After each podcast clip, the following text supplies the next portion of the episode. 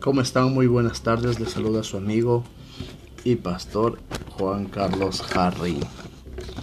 En esta tarde vamos a seguir con nuestro desafío del amor y llegamos al día 20. El amor es Jesucristo. Mientras aún éramos débiles a su tiempo, Cristo murió por los impíos. Romanos 5:6. ¿Te sientes amado por Dios? Deberías sentirlo profundamente. Nunca podrás amar de verdad a otra persona hasta que no comprendas cuánto te ama el Señor. El que no ama no conoce a Dios, porque Dios es amor. Primera de Juan 4:8. Dios no solo te amó al crearte, darte aliento de vida y sustentarte. Su amor, prueba de amor, fue el regalo de su Hijo. El versículo más famoso de la Biblia declara, porque de tal manera amó Dios al mundo, que dio a su Hijo unigénito, para que todo aquel que cree en Él no se pierda, mas tenga vida eterna. Juan 3:16. Durante siglos, millones en todo el mundo han encontrado el amor de Dios y se han relacionado con Él gracias a estas verdades. Verdades que resumen el gran amor de Dios por ti y lo maravilloso que ofrece. Jesús vino a buscarte y a salvarte. ¿Pero de qué? La Biblia explica que todos nacemos con un estado egoísta y que se inclina al pecado. Entonces, por voluntad propia, nos volvemos egocéntricos, deshonestos, odiosos, concupiscentes, desafiantes de la autoridad y desagradecidos. Y nos alejamos del temor y el conocimiento de Dios. Todos nosotros somos como el inmundo y como trapo de inmundicia todas nuestras obras justas. No obstante, Dios miró la tierra y vio la humanidad en su ignorancia e inmundicia. Sabía que sin su intervención no tendríamos esperanza para purificarnos ni ser lo suficientemente buenos como para caminar con Él o pasar la eternidad a su lado en el cielo.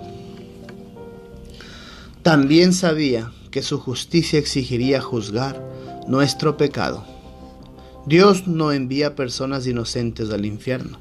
Somos culpables, lo merecemos, todos y cada uno de nosotros.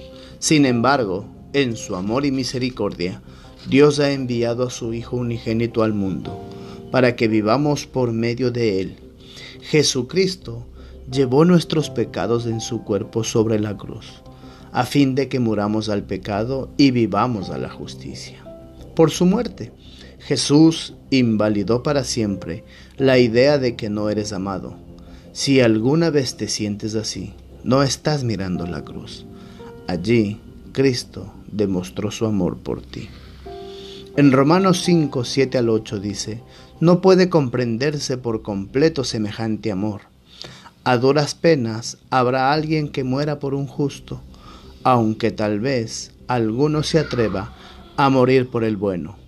Pero Dios demuestra su amor para con nosotros, en que siendo aún pecadores, Cristo murió por nosotros. Este amor tampoco puede ganarse, porque la paga del pecado es muerte, pero la dádiva de Dios es vida eterna en Cristo Jesús nuestro. Porque por gracia habéis sido salvados por medio de la fe y esto no de vosotros, sino que es un don de Dios, no por obras para que nadie se gloríe, pero es necesario recibirlo. Si confiesas con tu boca Jesús por Señor y crees en tu corazón que Dios le resucitó de entre los muertos, serás salvo. Y cuando te apropias de esta nueva vida y este nuevo amor, recibes la capacidad de amar como nunca antes. En esto conocemos lo que es el amor en que Jesucristo entregó su vida por nosotros. Así también nosotros debemos entregar la vida por nuestros hermanos. Y este es su mandamiento, que creamos en el nombre de su Hijo Jesucristo y nos amemos los unos a los otros, pues así lo ha dispuesto. Todo aquello en lo que has fracasado, todo el bien que no has podido hacer, cada minuto que malgastaste, todo puede perdonarse y restaurarse al colocar tu vida en manos de aquel que primero te dio su amor y su vida. Quizás nunca lo hiciste.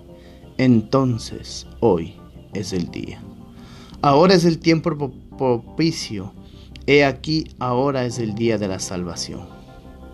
Quizás lo hiciste hace años, pero te has alejado mucho de tus raíces espirituales.